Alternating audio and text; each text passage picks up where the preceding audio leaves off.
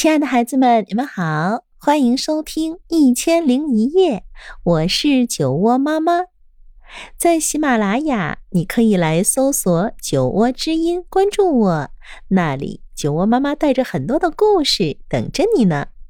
那今天我将为你带来，猜猜谁来了？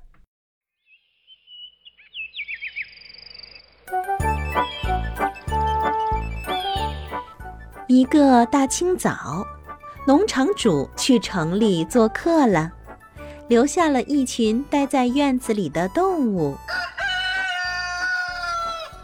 快来哟，一起玩！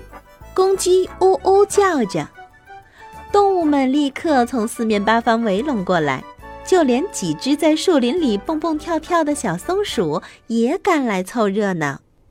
大家正在玩。猜猜谁来了的游戏，忽然，一辆白色小货车停在了农场的前面。一个看起来乐呵呵的大胖子从车里钻出来。哎，大家在玩什么呢？这么开心！胖子热情的打着招呼。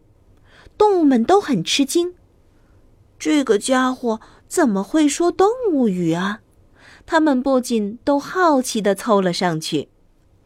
这个陌生人从口袋里掏出了一把巧克力和棒棒糖，全都丢给了猪。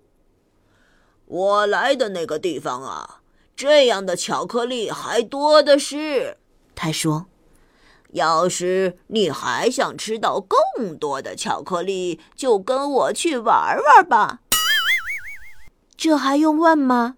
猪立刻就冲向了小车，巧克力的味道可真是棒极了。这个陌生人又拿出了一些羽毛，在母鸡们眼前晃悠。这些羽毛比公鸡的羽毛还要漂亮好几倍呢。我来的那个地方啊，到处都是这样的羽毛，你们想要多少就有多少。这一下，母鸡们也一窝蜂地挤上了陌生人的车，也不管公鸡在一边有多么不开心。哼，你就是在吃醋！母鸡们对公鸡嚷嚷：“因为我们马上就要变得比你更有派头了。”哦，顺便说一句，陌生人又转身对母牛说道。我在来的路上遇到了农场主，他有急事要找你，你可以坐我的车去见他。就这样，母牛也上了车。虽然他觉得有点害怕，但是这个陌生人说自己见过农场主，母牛也不敢对他说个不字。陌生人正清点着车上的动物们，忽然他猛地一拍脑袋：“哎呦，我怎么把那匹马给忘记了？马儿啊，你也打算去你朋友们要去的地方吧？”“咦，那地方好玩吗？”马儿问。“当然了。”陌生人微笑着回答。那儿要什么有什么，你去看看就知道了。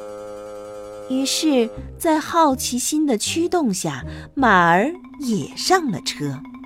接下来，陌生人又转过身来劝驴子：“嘿，你也想和大伙儿一起走吧？”他信心十足地问。可驴子却摇摇头：“嗯，不，我不想去。”不想去，陌生人皱起眉头。为什么？就算农场主和其他的动物会为这个生气，你也不去？对，就算他们气炸了，我也不去。驴子回答。虽然他也有一点害怕，可是他还是待在原地一动不动。哼，你这个犟驴！走着瞧吧，你可什么好处也捞不到了。陌生人说着，就关上车门，一溜烟儿把车开得无影无踪了。你不跟着走，让那个家伙很恼火呀。公鸡对驴子说：“不过他也真是滑稽，居然想带走整个农场的动物。不管怎么说，他也热乎的有点过了头。”对呀，驴子若有所思的喃喃低语。忽然，他结结巴巴的叫起来：“呃，可可能，呃，可能。”这是一个来拐骗动物的老拐子吧？对呀，对呀！农场里的猫咪也紧张兮兮的叫起来。他肯定是想偷走这些动物，然后呃把它们卖掉。我们得赶快想办法去救救大伙。屋顶上的鸽子们立刻飞起来，去给农场主报信。猫咪和公鸡就骑在驴子背上，一起去追赶那辆货车。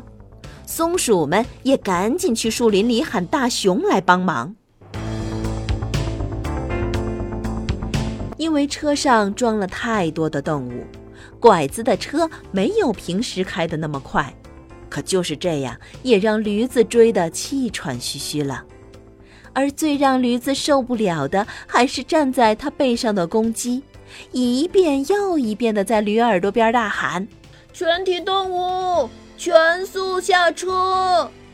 可是不管驴子怎么玩命地跑，它还是跑不过车轮子啊！嗯嗯，追不上了，累死我了！驴子喘着粗气说：“哎呀，哎呀，我再也跑不动了。”那我们怎么办呀？猫咪歇斯底里的大叫。我们所有的朋友可都在那辆车上。就在这个时候，忽然传来了一个急刹车的声音。原来是半道上出现的大熊挡住了拐子的去路。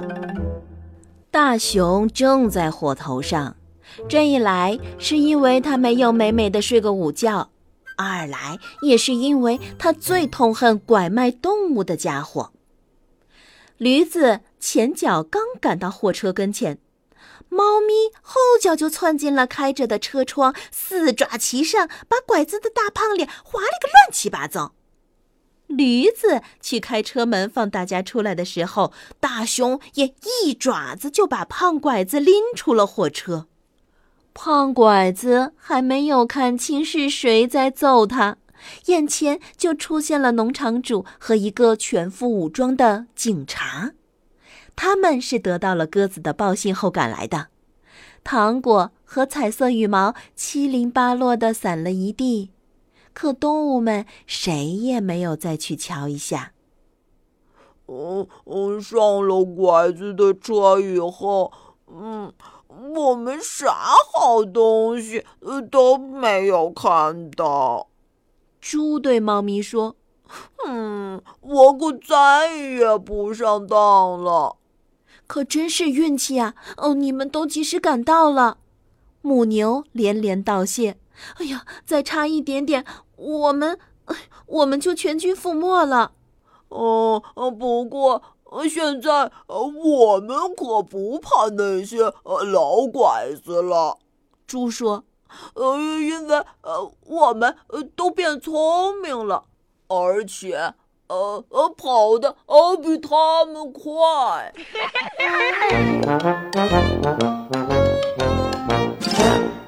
好了，可爱的孩子们，今天的故事啊就到这里。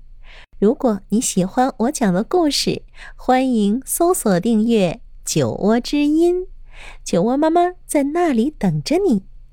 晚安喽。